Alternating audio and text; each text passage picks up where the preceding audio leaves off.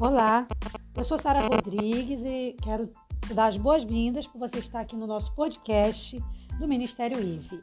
O tema dessa semana é depressão e a gente, como de costume, vai trazer diariamente, sempre que possível, é, tema, né, é, é, é assuntos relacionados ao tema, que é o tema da semana, que nessa semana é depressão. Hoje a gente vai ver, já entrando assim direto no tema, Hoje a gente vai ver o que, que a depressão ela pode causar numa pessoa. A gente vai ver como que a gente faz para a gente saber se a gente está ou não entrando num quadro depressivo, tá? E, e mais algumas coisas. Então vamos lá. Olha, existem vários tipos de depressão. Eu não vou detalhar aqui porque não é o foco do nosso podcast hoje, mas existem vários tipos. Talvez eu faça uma postagem sobre isso para vocês. Mas eu quero me prender a o que, que a depressão causa na vida de uma pessoa, tá? Então, assim, ter tristeza, a gente precisa entender, porque a gente está vivendo uma época, gente, vamos ser sinceros, que parece que você não tem direito de ficar triste. Porque se você demonstrar o menor sentimento de tristeza, você já é uma pessoa para baixo, pessimista, depressiva. Então não é bem assim. A gente não pode confundir tristeza com depressão porque sentir tristeza é normal. E se você for um leitor da Bíblia, você vai ver que até Jesus teve momentos de tristeza, inclusive momentos de questionar o seu ministério. Então veja bem, porque isso porque ele ali estava com, na forma humana. Então isso nos deixa a, a, a certeza de que como humanos nós precisamos liberar as nossas emoções. E a tristeza é uma maneira de você demonstrar o que você está sentindo. A emoção é um, a tristeza é uma emoção, né? Então você passa por uma situação difícil na vida, não dá para ficar rindo, não dá para ficar rindo o tempo todo, né? Mas existe o limite onde é a tristeza e quando vira, quando essa tristeza vira depressão, tá? Então veja bem, tristeza não significa depressão, mas a depressão sempre vai ter a tristeza, entendeu? Então, assim, a depressão ela vai provocar na pessoa uma tristeza muito profunda e o que é muito significativo também é uma sensação assim de, de, de desprazer.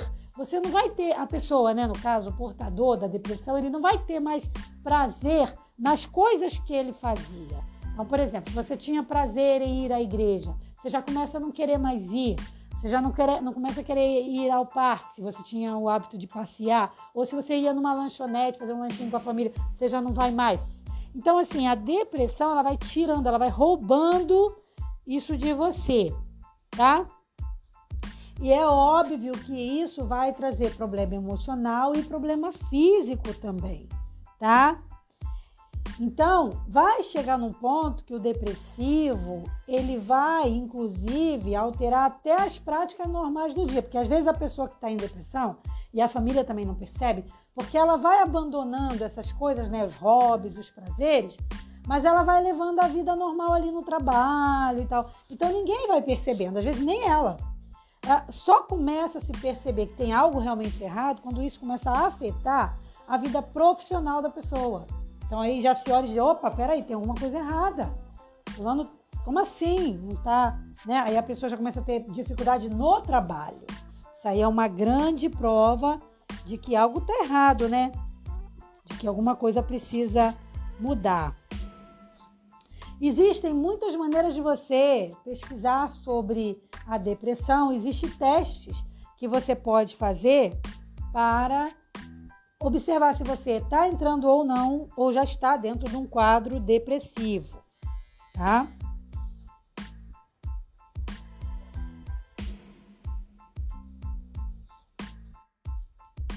Como que uma pessoa pode saber se ela está já no nível mais avançado de depressão? Quando isso vai afetar os relacionamentos próximos dela. Então, ela começa a ter dificuldade de se relacionar até com os próprios amigos, familiares, tá? Então, ela vai abandonar mesmo, né? As pessoas vão começar a questionar, sentir falta desse relacionamento. Então, isso aí já é uma, uma, uma depressão mais forte, mais que tem um risco maior. Nesse caso, é necessário procurar ajuda médica. Gente, a Bíblia, ela tem inúmeros casos de pessoas que passaram por depressão, pessoas que tiveram tristezas profundas. Por exemplo, o caso da viúva que perdeu o filho, da mulher que perdeu um filho e foi ao encontro do profeta Eliseu. E ela, e aí Eliseu manda perguntar: "O que que você pergunta para ela como é que vai? Tá tudo bem?"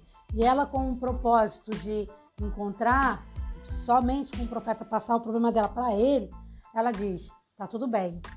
Você veja ali um caso de uma pessoa que tinha uma morte na família, mas ao ser perguntada, respondeu: vai tudo bem. Agora, porque essa mulher não se importava com o filho, porque essa mulher não estava sofrendo, pelo menos não é isso que a Bíblia apresenta. Pelo contrário, a Bíblia apresenta ali uma mulher desesperada, mas que estava confiante no Senhor e com um propósito. Porque a gente precisa entender que não é muitas das vezes levando os nossos problemas para as outras pessoas que isso vai nos ajudar.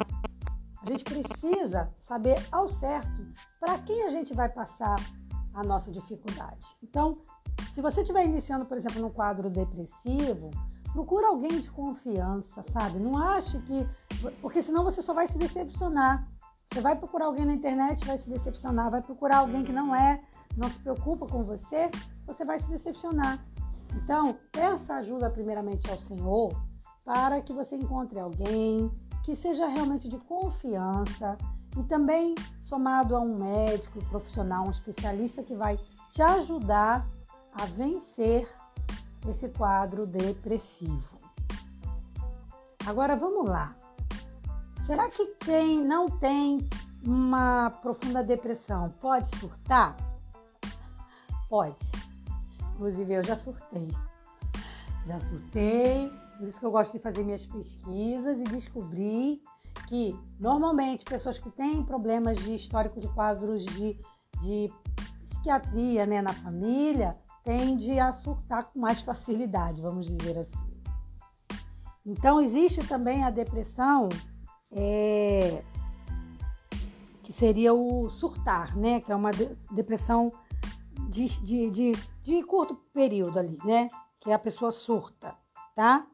Então, qualquer pessoa pode ter isso, na verdade. Então, ninguém está livre de, de, surtar, né? Agora, como é que a gente evita isso? Se você tirar os gatilhos. E quais são os gatilhos? Às vezes, o estresse, o excesso de trabalho, às vezes o excesso de queixa na sua cabeça, às vezes o excesso de informação, e a gente está na era da tecnologia, o que está mais complicado hoje é a informação, porque a gente pensa assim. Ah, eu tenho muita informação. É, sim, mas a gente às vezes não sabe nem onde buscar, porque é tanta informação que você se perde. Pensa se não é. Você vai entrar num aplicativo e começa a aparecer um monte de coisa para você, não é assim? Você vai entrar num site começa a aparecer um pula um negócio daqui, pula um negócio dali, pula, compre isso, compre aquilo, compre aquilo, e você agora fica louco, porque você não sabe o que fazer. Você se perde até no que eu fui procurar mesmo, porque às vezes você entrou na internet na maior paz do Senhor para ver uma coisa, daqui a pouco você esqueceu o que você ia ver, tá vendo um monte de coisa que tem nada a ver e sabe, se perdeu na internet. Mas por quê? Por conta do excesso de informação. E isso também pode trazer problemas psicológicos e levar a pessoa, inclusive, a um surto momentâneo, tá? Um surto, né? Normal ali, dito normal, né? É claro que para a pessoa sair do processo de depressão, ela precisa de ajuda médica, tá? Então, tem sim que procurar um psiquiatra, fazer um acompanhamento com um psicólogo, tá? Mas muitas coisas também podem ajudar uma pessoa a sair do quadro depressivo, como por exemplo assim, meditar, procurar meditar, fazer um, é, uma busca de um autoconhecimento, tentar se conhecer, porque você diz, não, eu tenho esse problema, eu preciso me cuidar disso aqui, então eu vou por esse caminho. E aí buscando o autotratamento, né? Isso é importante também. O que mais que a gente poderia dizer? Fazer atividade física, isso ajuda muito né, na, na, no tratamento da depressão. Por quê? Porque a prática de fazer exercício físico vai liberar hormônio e aqueles nomes que a gente já conhece, né, como serotonina, endorfina, são ótimos para o tratamento da depressão, tá? E trazendo para gente o que? O bem-estar. Então, correr, malhar, fazer caminhada vai sim ajudar você bastante, não só na, em evitar a depressão, mas também no tratamento. Se eu estiver falando pra, agora para alguém que já, já se encontra no quadro depressivo. Gente, ter depressão não, não é uma característica de falta de fé. Uma pessoa cristã pode ter depressão? Pode. Uma pessoa cristã pode surtar? Pode. E às vezes uma pessoa cristã pode surtar por conta de excesso de coisas na igreja, inclusive? Pode. E é o que mais acontece.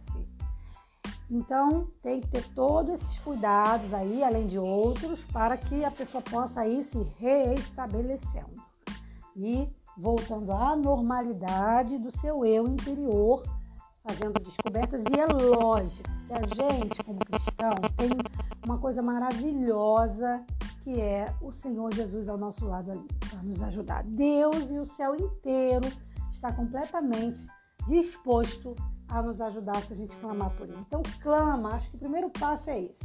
Clama ao Senhor, chora aos pés da cruz, entregue-se como oferta nas mãos do Senhor e diga: Senhor, eu não estou bem.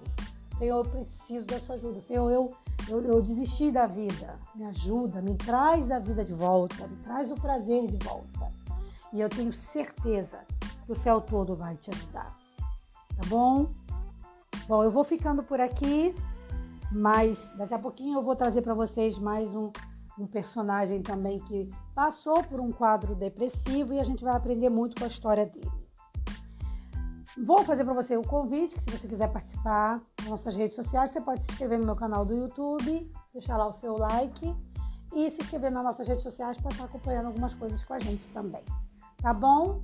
Um forte abraço com a paz do Senhor. Lembre-se, paz